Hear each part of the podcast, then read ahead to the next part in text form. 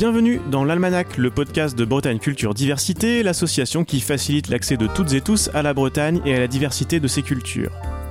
À la page du jour, le 10 novembre 2020. Le lieu, le mur des podcasts de West France, les applications de podcast et le site Bessedia. Nous vous invitons au début d'un passionnant voyage à travers quelques-unes des grandes dates de l'histoire de la Bretagne que nous effectuerons en compagnie d'historiennes, d'historiens et d'archives mises en son. Jamais depuis Napoléon, on ne vit une entrée en campagne aussi foudroyante que celle des Américains. Voilà 50 ans qu'ils vivaient à peu près sans armée, dans une paix profonde. À la fin d'avril, ils déclarent la guerre à l'Allemagne et moins de deux mois après, leurs troupes, levées, encadrées et équipées comme par enchantement, ont traversé l'Atlantique et débarqué en France.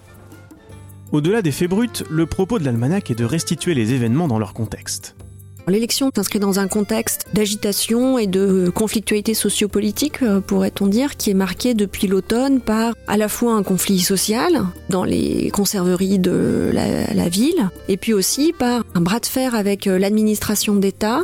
On en profitera pour revenir sur quelques idées reçues, La ville, on, dit qu'elle a été prédisposée à connaître un tel embrasement. On a parlé de bûcher préparé. Aujourd'hui, on, on- on ne pense plus cela. et puis on partira en quête des sources. Il y a plusieurs versions, c'est ça qui est intéressant justement dans les récits, c'est de pouvoir euh, comparer un petit peu. Je sais qu'il y a des recherches en cours pour essayer de retrouver quelques restes d'épaves. euh, On n'a jamais rien trouvé, euh, malheureusement. Si on trouve des restes d'épaves, écoutez, tout le monde sera satisfait. Enfin, nous nous intéresserons aux conséquences de ces événements Le but du jeu étant donc de détourner de Hambourg le trafic qui provient d'Europe centrale et de les faire transiter à destination des États-Unis par Saint-Nazaire. Mais bien évidemment, euh, ça ne marche pas. et aux enjeux mémoriels qui peuvent y être associés. Je pense que cette bataille euh, a suscité un vrai malaise. D'une part parce que la victoire a été obtenue euh, par des Bretons, mais avec l'aide de l'Angleterre, contre d'autres Bretons soutenus par la France. Et nous pourrons même faire résonner la recherche historique avec des préoccupations tout à fait actuelles.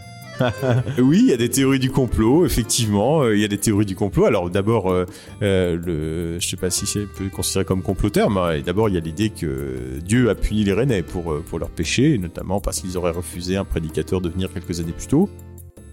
Retrouvez dès le 10 novembre les trois premiers épisodes de l'Almanach, le podcast de Bretagne Culture Diversité, dans lequel des historiennes et des historiens nous racontent des événements qui ont marqué la région, au regard de leurs dernières recherches et à l'aide d'archives mises en son.